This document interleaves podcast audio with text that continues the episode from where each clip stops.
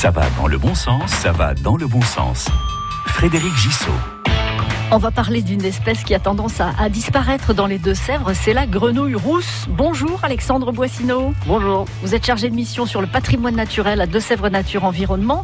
Euh, cette espèce de grenouille, la grenouille rousse, euh, c'est une grenouille euh, qui fait entre 8 et 10 cm, qui peut vivre entre 6 et 10 ans, mais qui est de plus en plus difficile à observer. Tout à fait, c'est une espèce qui est largement distribuée en France et en Europe, hein, aussi bien en plaine en haute altitude. On peut la retrouver jusqu'à plus de 2500 mètres d'altitude dans les Alpes, dans les Pyrénées.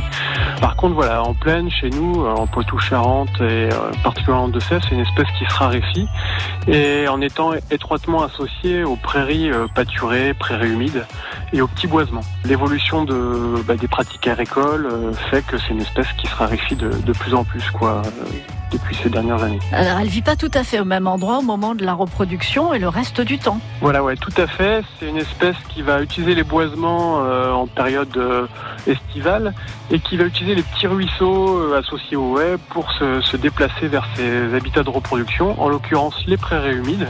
Donc c'est une espèce qu'on va quasiment pas observer dans les mares, hein, mais qui va vraiment utiliser les dépressions dans les prairies, donc par exemple des empreintes de vaches, des ornières créées par des tracteurs, donc des milieux très temporaires et qui du coup vont être très sensibles euh, aussi au printemps très sec euh, avec des assèchements euh, justement euh, qui vont être de plus en plus précoces et qui vont avoir un impact direct justement sur cette espèce. Une fois que la ponte est faite, la grenouille rousse quitte la zone de reproduction, quitte ces, ces petites dépressions humides. C'est ça, oui. Les adultes viennent vraiment quelques semaines, quelques jours sur les sites de reproduction et ensuite vont se redéplacer dans le paysage en utilisant notamment les petits ruisseaux et les haies associées à ces petits ruisseaux pour regagner les boisements en périphérie des habitats de reproduction.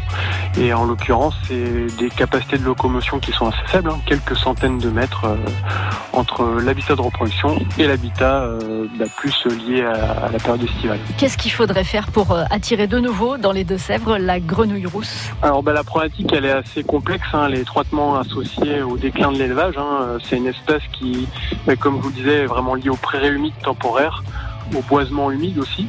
Donc euh, ce qui est intéressant, c'est que derrière, on se rend compte que des petits aménagements tout simples, restaurer des ornières, euh, bah, des petites dépressions humides, euh, ça peut vite être colonisé par l'espèce. Après, voilà, l'intérêt, c'est de maintenir des, des pratiques extensives d'élevage, maintenir l'élevage et euh, toutes ces prairies humides en, périphérie des boisements pour assurer la viabilité des populations sur le, long terme. Merci beaucoup Alexandre Boissineau de l'association De Sèvres Nature Environnement. Bonne journée, à bientôt. Merci, au revoir. Ça va dans le bon sens, à réécouter maintenant sur francebleu.fr.